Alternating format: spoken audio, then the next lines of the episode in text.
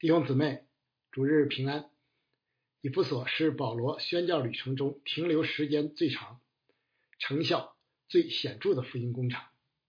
第三次宣教旅行全程在此度过。保罗在第二次宣教旅程结束前，就将得力的同工百基拉、亚居拉夫妇留在此城开拓、建造教会。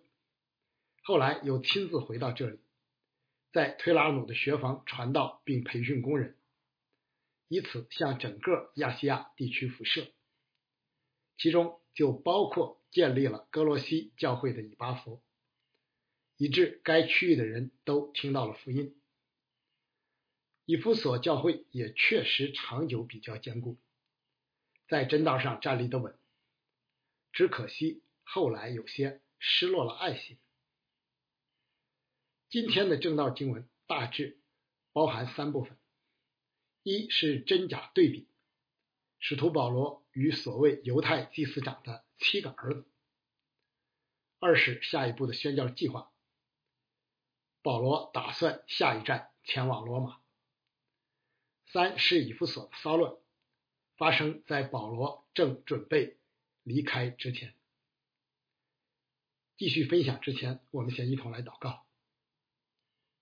天父，感谢你启示你的话语，叫我们可以查验何为你善良、纯全、可喜悦的旨意。以下的时间，恭敬的仰望，交托在主的手中。求主将那赐人智慧和启示的灵，大大的赏给我们，开启我们，光照我们，好叫我们看出你话语当中的奇妙。主啊，你的话是我们脚前的灯。路上的光，生命的亮。愿你用你的话语来喂养我们，使我们的信心坚固，生命更新。听我们的祷告，奉主耶稣基督的名，阿门。为更好的理解经文所记载的事，我们先简要介绍一下以弗所这座城市的特点。以弗所是当时罗马帝国亚细亚省的首府，是一座大城。由于位于基土特河的入海口，故贸易发达，经济繁荣。可惜后来港口不断淤积，导致整个城市被放弃，沦为一片废墟。但考古发掘出来的遗迹，依旧诉说着。当日大城的规模与辉煌。以弗所在保罗的时代是一座自由城，尽管罗马中央政府任命方伯执掌大权，但城市同时享有高度的自治权。市民大会、书记及相关机构由本城人士组成或充任，处理日常事务。由此就比较容易理解骚乱时书记所持的立场、所说的话以及所采取的措施，因为他唯恐此事触怒了罗马政府，从而给城市的自由与利益带来损害。被称为古代世界七大奇迹之一的雅典米女神庙就坐落在以弗所，因此以弗所城。又被称为看守雅典米神庙的。据说神庙长约一百四十米，阔七十米，通体由白色大理石建成，甚是雄伟壮观。呃，不仅以弗所人以此为荣，整个亚细亚人同样以此为傲。神庙内供奉着雅典米女神像。据说是从宙斯那里降下来的，可能是一块天外陨石，因为看起来像有多个乳房的女人，故雅典米女神类似中国民间的送子观音。神庙不仅香火极为旺盛，而且连带相关产业也非常发达。银匠迪米丢能轻易鼓动起骚乱。是与这一背景直接相关的。以弗所同时是当时的邪术、巫术、魔法与迷信中心，各种符咒极为流行。哎，这也不难理解，城里有这么著名的神庙，与偶像崇拜与偶像崇拜相关的迷信不发达才怪。来自世界各地的朝圣者、商人与游客，莫不热衷于这些迷信与邪术，以致推波助澜，连犹太人都混迹其中。以弗所也是希腊文化的中心之一。从推拉努的学房即可见一斑，只不过与本段经文少有关联，故不赘述。这就是保罗当年宣教与传道的以弗所。正是在这充满偶像与迷信的大城中，保罗及其同工确实主耶稣的名从此就尊大了，以致主的道大大兴旺。而且得胜。对于保罗在以弗所具体的福音工作，路加主要的记载了两件事。其中第一件就是真正奉，就是真正奉主耶稣之名的人与假冒主耶稣之名的人之间强烈的对比。这件事显然在以弗所家喻户晓，无论是犹太人是希腊人，都知道这事儿。也都惧怕，从而大大有利于福音真道的传播。保罗并没有刻意为之，只是按惯常传道、教导、宣教以及与人辩论。尽管经文没有直接记载保罗行什么神迹，但这必定是发生过的事，不然就很难解释。为什么人们要借助于他所使用过的随身物品了？在以弗所人看来，保罗其人能力非凡，甚至连他使用过的手巾或围裙都带有魔力，可以医病赶鬼，正符合以弗所人的宗教背景。这当然不是出于什么魔力，更与邪术迷信没有任何瓜葛。保罗是使徒，有从神和主耶稣基督而来的行神迹奇事的权柄与能力，正如主升天前所应许的，信的人必有神迹随着他们，就是奉我的名赶鬼，说新方言，手能拿蛇，若喝了什么毒物，也必不受害，手按病人，病人就必好了。保罗过去在帕福和菲利比都行过神迹，在以弗所肯定也行过，因此名声在外。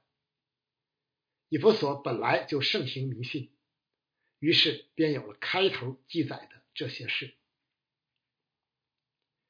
我们不禁要问：圣灵为什么要使用这类带有迷信色彩之事，皆以传扬真道呢？保罗在菲利比不是曾赶出？附在女奴身上的巫鬼吗？原因无非是因为这城的人热衷于这些邪术与迷信，极为看重灵不灵的能力，因此除了通常的宣讲、辩论与教导外，还需要辅之以明显的神迹启示，才能更有效的震撼人心，叫人尊主为大。事实上的效果也正是如此。这不仅令人想起上世纪八十年代中国农村教会的大复兴中，这类神迹奇事也非常多。其中的原因可能有相似之处吧。不同的人群、地域、文化、时代及宗教背景，需要不同的宣教策略与方式。唯有圣灵能参透一切，并引导宣教士的所作所为。保罗在以弗所的宣教经历独具特色，颇有当年主耶稣在加利利传道的意味，也与使徒彼得有相似之处。再次证明，保罗是主所拣选以与设立的外邦人之使徒。与此形成鲜明对照的是所谓犹太祭司长的七个儿子。这位施基瓦从未听说过，不大可能真有祭司的血统，估计是假冒的江湖骗子。他们深知以弗所人热衷迷信，于是拿犹太人和祭司长的大旗做虎皮，借以谋取私利。他们还真挺能赶时髦，企图攀附上当红之保罗的高枝儿，直接奉保罗所传的耶稣的名赶鬼，却不仅没有赶出乌鬼，反而被乌鬼所胜，狼狈逃窜。为什么会是这样的结果呢？因为他们是出于迷信而妄称主耶稣之名的。并不真认识神的儿子，也没有接受耶稣为主救主，目的也不是为传扬真道。既然如此，权柄与能力从何而来呢？当年撒玛利亚的西门还知道先拿钱买，这几个人却自以为是，连这也省了，直接硬来。难怪连鬼都看不上他们，直接揭穿并羞辱了他们。权柄与能力，尤其是属灵的权柄与能力，只能出于父神和主耶稣基督。有圣灵按需要赐下。不信真神，不认耶稣为主，没有奉差遣的人，自然得不到。若出于迷信，就更为圣洁的神所不容了。神的名岂是罪人可以妄称的呢？今天同样有这样的人，他们没有真信心，没有奉差遣，没有教会与圣徒的印证，却到处自以为是，妄称主耶稣的名。我劝这样的人要赶紧安静下来，悔改归正，委身教会，救自己脱离虚妄。免得神的审判临到。施基瓦七个儿子的遭遇造成极大震撼，不仅令众人惧怕，而且在教会中反应强反响强烈。因为有不少人尽管已经信了主，加入教会，但尚没有与以前的迷信和邪术完全脱离，依旧保留着与邪术有关的书籍。现在听说了这件事，看见真道与迷信势不两立，于是就把那些书集中焚毁，以示与迷呃邪术和迷信完全断绝。如此众多价值不菲的邪术书籍当众焚毁，其震撼与冲击力可想而知。这也为后来的骚乱埋下了伏笔。作为自称信主的基督徒，我们的生命中是否也还保留着尚未彻底清理的阴暗角落呢？也许你还未意识到，也许你还舍不得，但无论如何，都是必须尽快打扫干净的。不分别为圣，就不能做基督的门徒。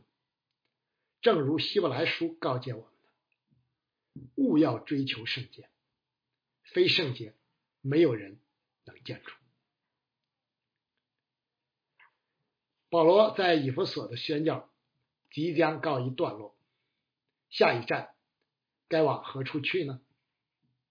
放眼四围，经过保罗三次旅行步道，附近的亚欧地区都已经建立了比较稳固的教会，以致保罗自己认为。在这里再没有可传的地方，于是保罗下定决心要往更遥远的地方去开拓，先到罗马，然后去西班牙。作为一位开拓型的传道人，保罗曾立了志向，不在基督的名被称过的地方传福音，免得建造在别人的根基上。既然现在附近没有合适的工厂，去往更遥远的西方是自然而然的。不过，保罗打算先回访一下欧洲那些自己建立的教会，然后回耶路撒冷和安提阿向母会述职，再踏上新征途。于是，派提莫泰和哥林多，呃，派提莫泰和哥林多人以拉都打前站，开始执行此计划。保罗之所以要如此安排，原因之一也是为耶路撒冷教会的贫困信徒募捐。这不仅是当年彼得与保罗已经约定好的，而且对于巩固耶路撒冷教会作为众教会之母会的地位，消除隔阂，保持犹太与外邦教会的合一，都具有重要的意义。保罗很看重这件事。因为一旦去了罗马和更遥远的西方，再回耶路撒冷与安提阿，可就不那么方便了。但主的心意却并非如此。保罗前半程的计划为主使用。保罗经过了马其顿和亚该亚，回到了耶路撒冷，交付了所募集的款项。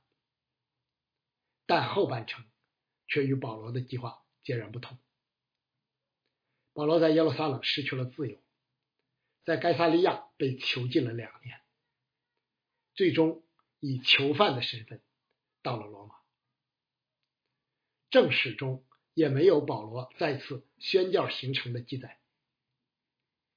在那段不短的被囚岁月中，保罗通过书信继续指导并牧养各地的教会，也督导路加撰写福音书。和使徒行传，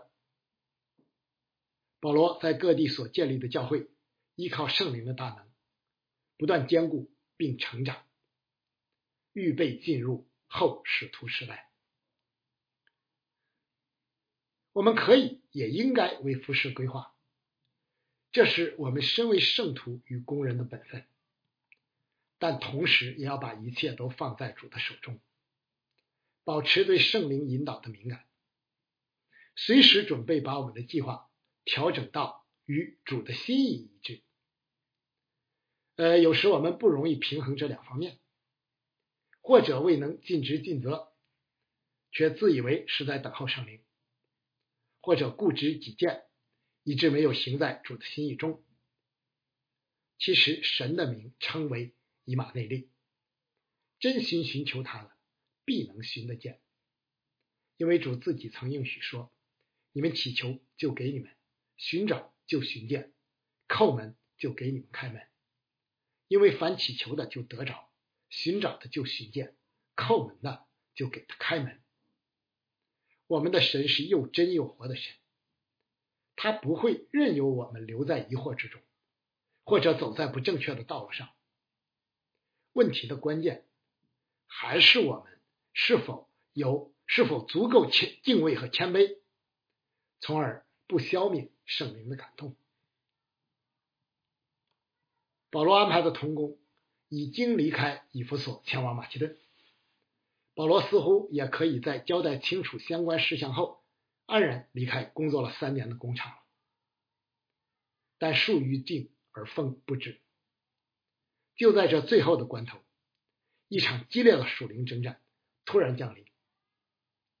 若仅看陆家这里的记载，似乎还不算太严重，但若看保罗在哥林多后书的记载，却危险异常，因为保罗自以为连性命都难保。保罗为什么要在此时此地经历这样激烈的属灵征战呢？我想原因无非来自两个方面，一方面是魔鬼撒旦绝不会甘心失败。一定会攻击神所重用的仆人，阻挠主耶稣及其真道的兴旺。保罗这几年在以弗所传道成效斐然，不仅本城教会被建立，周边许多城市的教会同样被建立并兴旺起来。这场骚乱正好从反面验证了这一点。现在保罗就要离开了。魔鬼再不攻击，可就没有机会了。属灵征战是一切圣徒与圣公的常态，我们必须时刻保持警醒。我们可能无法预计征战的程度、地点、时间和方式，但没有征战反而是令人惊奇的。至于保罗为什么在其他城市多是先经历征战，而在以弗所却是最后离开前经历征战，我们只能说，叫万事互相效力之神的美意本是如此。这就是另一方面的原因。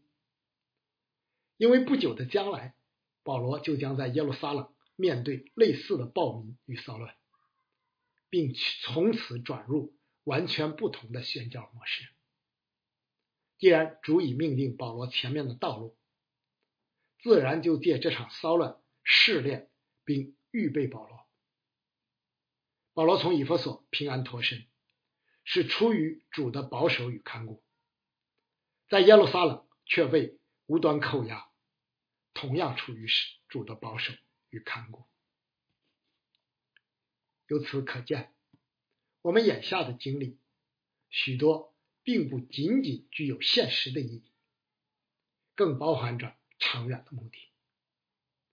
约瑟被卖到埃及，不仅是为逃避当时的饥荒，更是为着四百年以后的出埃及。我们现在或正在经历的一些事。有些可能令我们困惑不解，但却不必大惊小怪。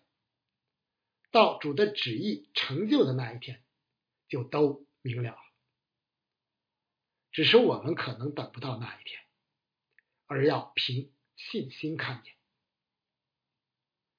这场骚乱是由银匠迪米丢煽动起来的，本质是为一己私利，但迪米丢很阴险。不仅利用同行之人对利益的关切，更进一步挑动起以弗所人的宗教文化与社会情感，以致全城群情激愤，演变成一场大规模骚乱，险些酿成严重后果。保罗既是光明的使者，传扬独一真神，就一定会抨击偶像崇拜的虚妄。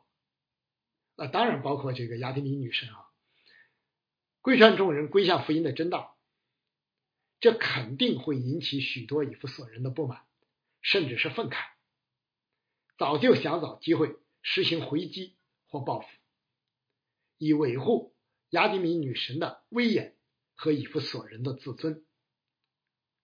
但实在说来，除了少数人以外，大部分操参与骚乱之人。既不清楚聚集的诉求，也不知道原因，不过是跟着起哄，趁机发泄各种不满情绪而已。这在许多暴民骚乱中也是屡见不鲜的。众人攻击的目标自然是保罗，但出于神奇妙的保守，他们竟没有找到他，于是就拿住了该犹和亚里达古。好在还没有动用私刑。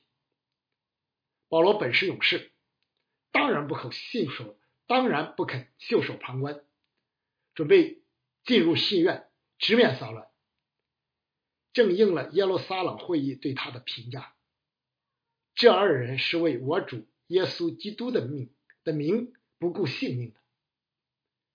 只是弟兄姊妹不肯让保罗冒险，以免发生不测。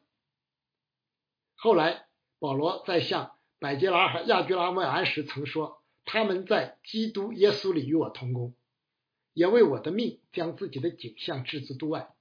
不但我感谢他们，就是外邦的众教会也感谢他们。可能就是指这一次说的亚居拉夫妇很可能替保罗挺身而出。不仅如此，城里一些亚细亚的领袖也是保罗的朋友。”也力劝他不要进入会场。看来保罗这几年在以弗所不仅传道，与当地头面人物也相处融洽。保罗给我们留下的印象，多是一位勇敢的战士。但其实保罗同样人情颇厚，朋友众多。不信你仔细读读《腓利门书》，就可见一斑。关键时刻，主也借着这些外邦朋友帮助保罗。保罗自己说：“若是能行，总要尽力与众人和睦。”信与不信，在真道上当然不能同父一轭，但在日常生活中，却并非不能成为一般朋友。我们既然要生活在不信的世界，就需要有原则、有智慧的处理好这些关系。哎，当然，这些领袖力劝保罗，也是出于现实的考量。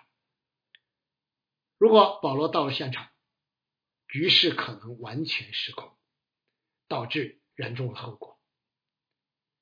保罗接受了劝告，没有进入戏院，但未来面对耶路撒冷可能的捆锁，保罗却义无反顾。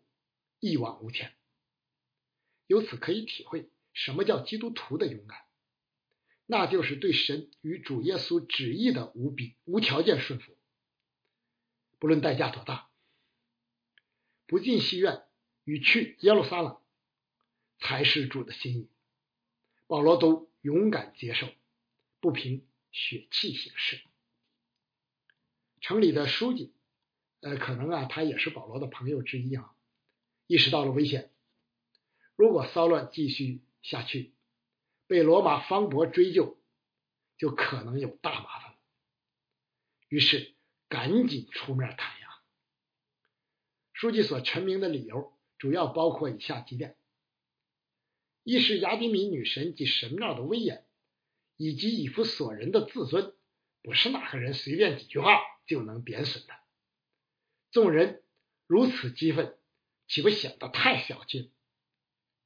二是保罗并没有直接攻击女神及神庙，更没有偷窃庙中之物，这样聚集攻击保罗及同工，缺乏证据，很难站得住脚。三是迪米丢及其同党这样煽动聚集，并不合宜。即便确有恩怨，也应当按正常程序通过法庭解决。呃，既然如此，书记力劝众人赶紧散去，以免事态进一步恶化，并因此受到追呃追究。众人本是乌合之众，现在官长出面陈明利害，于是一哄而散，一场危机就此化解。蒂米丢的阴谋未能得逞，撒旦魔鬼撒旦再次败北。安然度过了这场骚乱的危机，保罗与以弗所教会都得以坚固。于是保罗按计划踏上去马其顿、回耶路撒冷之路。使徒行传最后的篇章即将展开。最后，我们以保罗在哥林多后书的一段话结束今天的正道。这段话正是保罗在经历了以弗所的征战。不久之后，在马其顿写下的。尽管经历水火，但保罗依旧能从心里发出感谢和赞美。不仅是因为再次经历了神的同在与安慰，而且因为看见了其对教会、圣徒以及个人生命的意义。患难不仅使我们与神更亲近，而且能成为其他患难中。弟兄姊妹的安慰，独行其事的耶和华以色列的神是应当称颂的。愿颂赞归于我们的主耶稣基督的父神，就是发慈悲的父，赐各样安慰的神。我们在一切患难中，他就安慰我们，叫我们能用神所赐的安慰。去安慰那遭各样患难的人。我们既多受基督的苦楚，就靠基督多得安慰。我们受患难，是为叫你们得安慰、得拯救；我们得安慰呢，也是为叫你们得安慰。这安慰能叫你们忍受我们所受的那样苦楚。我们为你们所存的盼望是确定的，因为知道你们即使同受苦楚，也必同得安慰。弟兄们，我们不要你们不晓得，我们从前在亚细亚遭遇苦难，被压太重，力不能胜，甚至连活命的指望都绝了，自己心里也断定是必死的，叫我们不靠自己，只靠叫死人复活的神。他曾救我们脱离那极大的死亡，现在能要救我们。并且我们指望他将来还要救我们，阿门。我们一同来祷告。哦，天父，我们感谢你保守我们以上的时间，借这段经文向我们说话。主啊，真的就像保罗所写的那样，你过去救我们，现在仍要救我们。我们也指望将来你还会保守看顾我们，是吧？新的一年，我们就把你的教会恭敬的仰望在主你的手中，是吧？你过去在怎样的看顾了我们，新的一年，你继续的来看顾我们，是吧？也求你圣灵那复兴的火，新的一年就在我们的中间燃烧。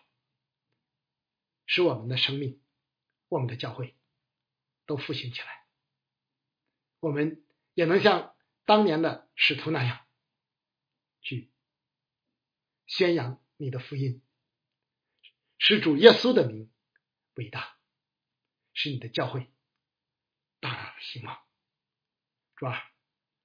我们盼望新的一年，我们不仅站立的稳，我们也求主为我们开出路，使我们真的。能够在新的一年当中，我们可以进入新堂，恢复我们正常的教会生活。求主你自己保守祝福你自己的守望教会。我们也在助力纪念所有为主的名征战的兄弟教会、牧者和弟兄姊妹们，尤其是那些被拘押、被限制自由的我们的同工肢体和。弟兄姊妹，听我们的祷告，奉主耶稣基督的名，阿门。